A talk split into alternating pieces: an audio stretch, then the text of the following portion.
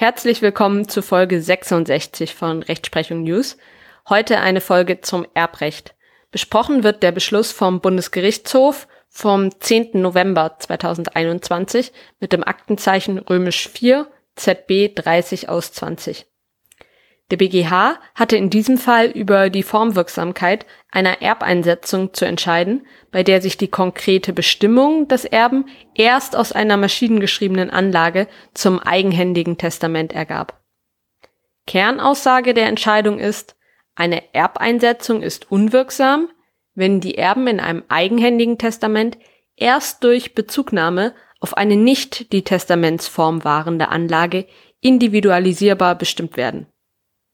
Was war der Sachverhalt? Die Ehegatten hatten handschriftlich ein gemeinschaftliches Testament errichtet. Der Erblasser und seine Ehefrau errichteten ein eigenhändiges gemeinschaftliches Testament, wonach im Schlusserbenfall die eine Hälfte des Nachlasses an die Tochter des Erblassers aus erster Ehe und die andere Hälfte des Nachlasses an eine Erbengemeinschaft aus fünf befreundeten Familien fallen sollte, so wörtlich. Namen und Adressen seien so wörtlich im PC Ausdruck angehäng angehängt und persönlich unterschrieben. Das war auch tatsächlich der Fall. Der Erblasser und seine Frau haben also im Testament unter, unter anderem fünf befreundete Familien als Erben benannt. Die Namensnennung und deren Anschriften hatten sie aber per PC separat ausgedruckt und dann ebenso jeweils persönlich unterschrieben. Nach dem Tod der Ehefrau hat der Ehemann hinsichtlich des den fünf befreundeten Familien zugedachten Erbes anders testiert. Mit notariellem Testament hat er seine aus einer früheren Beziehung stammende Tochter zur Alleinerbin eingesetzt. Im gerichtlichen Verfahren nach seinem Tod wurde darum gestritten, ob diese Erbeinsetzung wirksam war oder das frühere Ehegattentestament den Ehemann gebunden hatte. Nach dem Tod des Erblassers beantragte eines der Paare nämlich, ihm einen Erbschein zu erteilen, der sie beide als Erben zu je ein Zwanzigstel ausweist. Das Nachlassgericht beschloss, die Tatsachen, die zur Erteilung des beantragten Erbscheins erforderlich sind, für festgestellt zu erachten. Auf Beschwerde der Tochter des Erblassers hob das Oberlandesgericht den Beschluss des Nachlassgerichts auf und wies den Erbscheinsantrag zurück. Der BGH wies nun die Rechtsbeschwerde des antragstellenden Paares zurück. Der BGH hat damit die Erbeinsetzung der Tochter als wirksam angesehen. Er sieht also das neue, abweichende Testament des Ehemanns als wirksam an. Wie begründet der BGH, dass das frühere das gemeinschaftliche Testament unwirksam war und somit keine Bindungswirkung ausgelöst hat. Es fehlt nach Ansicht des BGHs an einer formwirksamen Erbeinsetzung des Erblassers hinsichtlich der Antragsteller, also der Freunde des Erblassers und seiner Frau. Begründet wird dies damit, dass die frühere Anlage zum Testament nicht der gesetzlichen Form entsprochen hatte. Denn ansonsten wäre der Ehemann an die Verfügung im älteren, dem gemeinschaftlichen Testament gemäß dem Paragraph 202, 2271 BGB gebunden gewesen. Er hätte dann nur unter bestimmten engen Voraussetzungen eine abweichende Verfügung treffen können, die hier nicht vorliegen. Zum Beispiel indem der Ehemann das Erbe seiner Frau ausschlägt. Das ist aber ja nicht erfolgt, wie schon gesagt. Die formgerecht erklärte Bezugnahme auf ein formungültiges Schriftstück verleihe diesem keine Wirksamkeit. Es handelt sich um ein sogenanntes Testamentum mysticum. Wegen des PC-Ausdrucks war das frühere Testament insoweit nicht handschriftlich erstellt worden. Zwar hatten beide Ehepartner das grundlegende Testament handschriftlich erstellt, unterzeichnet und auch den PC-Ausdruck unterzeichnet. Allerdings konnte die im Gesetz vorgeschriebene Testamentsform nicht dadurch umgangen werden, dass auf nicht dieser Form genügende Anlagen verwiesen wird. Allein aus dem formwirksam errichteten Testament kann nicht zweifelsfrei ermittelt werden, welche fünf befreundeten Familien Erben hätten sein sollen. Das konnte allein mit Rückgriff auf die Form unwirksame Anlage geschehen. Nach § 2200 47 Absatz 1 BGB kann der Erblasser ein Testament durch eine eigenhändig geschriebene und unterschriebene Erklärung errichten. Gemäß § 2267 Satz 1 BGB genügt es zur Errichtung eines gemeinschaftlichen Testaments nach § 2247 BGB, wenn einer der Ehegatten das Testament in der dort vorgeschriebenen Form errichtet und der andere Ehegatte die gemeinschaftliche Erklärung eigenhändig mit unterzeichnet. Sämtliche Verfügungen des Erblassers müssen, um wirksam zu sein, diese Formanforderungen erfüllen. Dabei ist es zulässig, dass in einem Testament auf eine andere wirksame letztwillige Verfügung, insbesondere auf ein notarielles Testament, verwiesen wird. Hingegen kann der Erblasser hinsichtlich des Inhalts der letztwilligen Verfügung grundsätzlich nicht auf Schriftstücke, die nicht der Testamentsform genügen, Bezug nehmen. Zulässig soll allerdings nach teilweise unter anderem auch in der Rechtsprechung vertretener Ansicht die Bezugnahme zum Zwecke der näheren Erläuterung der testamentarischen Bestimmung sein, weil es sich dann nur um die Auslegung des bereits formgültig erklärten, andeutungsweise erkennbaren Willens handele. Insoweit wird nach bisheriger Rechtsprechung zwischen zulässigen Bezugnahmen zur näheren Erläuterung einerseits und unzulässigen, ergänzenden oder inhaltsbestimmenden Bezugnahmen andererseits unterschieden.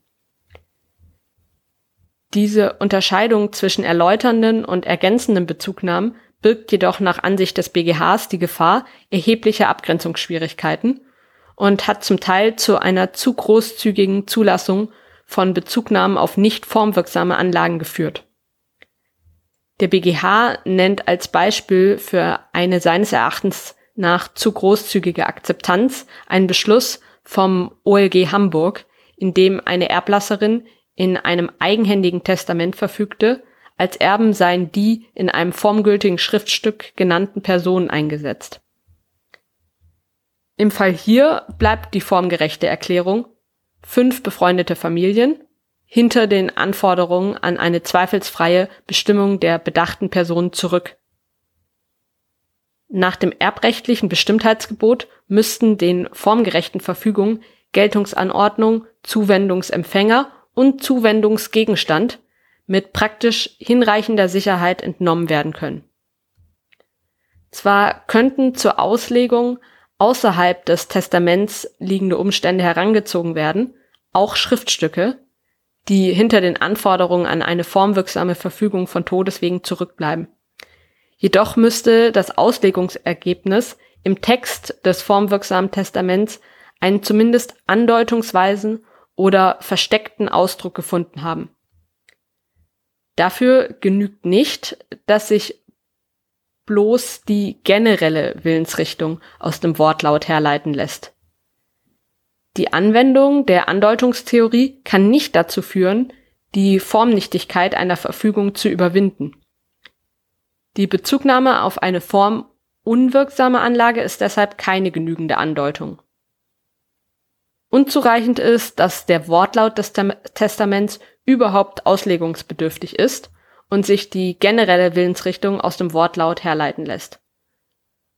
Bei Anwendung der Andeutungstheorie bleibt das Bestimmtheitsgebot zu beachten, wonach der Auslegende dem Erblasser nicht die Verantwortung für den Inhalt der Verfügung abnehmen darf.